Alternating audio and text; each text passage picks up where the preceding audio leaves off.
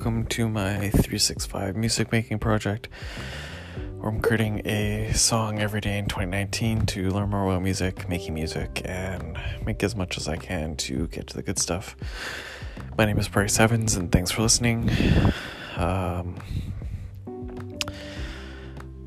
uh, it's basically every day is packed for the last while and foreseeable future. So, uh, yeah, today though I was more tired uh, by the time that I got to working on the music. Um, and yeah, just kind of got more and more tired and kind of frustrated as I started working on things. Um, so yeah, I'm not. I wouldn't even say I'm not super happy. I don't really feel like I'm happy at all with what I created. Um, yeah, I just doesn't feel like I have the energy or the mindset or the kind of mental space to come up with something good um, or be like super um, different with super innovative with it or anything like that um, so yeah. Uh, what else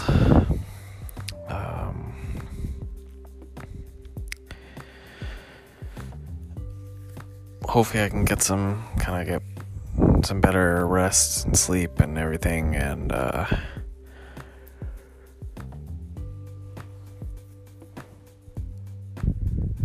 get to it tomorrow.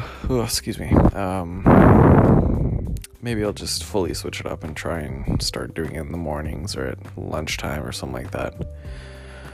Uh, before the rest of my work. So I can have some kind of uh, yeah, just shake this up a bit. I kind of feel like I've been been stuck in a a rut despite the last couple days being better. Uh, still feels like I'm too set in a certain style or way of doing it. Um, what else? Yeah, so hopefully I'll do that tomorrow. That's what I intend to do at least. Uh, what else? Yeah, so everything I just only used one loop and then just layered like four different vocals over top. It was all the first um first take. It was all just kind of freestyle random stuff. Um,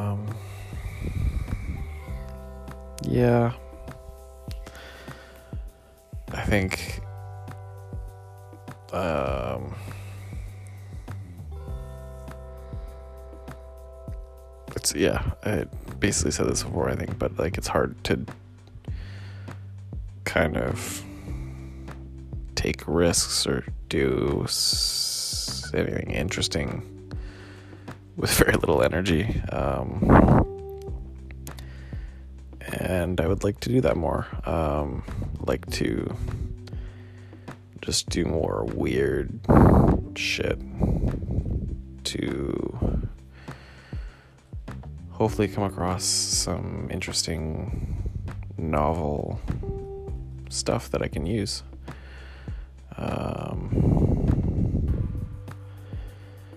so yeah, I think that's it for today. Um, not one of the great days, but I mean, really in the big picture, uh, there hasn't been too too many of these. Definitely hasn't been the majority or close to it. So um, again, uh, I think big picture and the lessons I've learned with creativity and art and these types of projects in general is that you these days are inevitable and it's by just continuing making whatever or doing whatever putting the effort in not kind of succumbing to um, uh, like i would have loved to not make music today or not do this podcast um, but continuing the habit and keep putting in the work especially on these shitty days uh, is what makes a difference and what helps to get the breakthroughs or to have the next good days come. So uh, that's today. And so if you want to read all about this project, you can uh, listen to all the songs that I've created so far. You can read uh, all the main insights that I've gained and get links to the things that have helped me the most on my website at artofbryce.com. You can also uh, listen to all the songs on SoundCloud, where I'm also Art of Bryce, and feel free to subscribe to the podcast if you want to follow along. And thanks for listening. Here's a song for the day.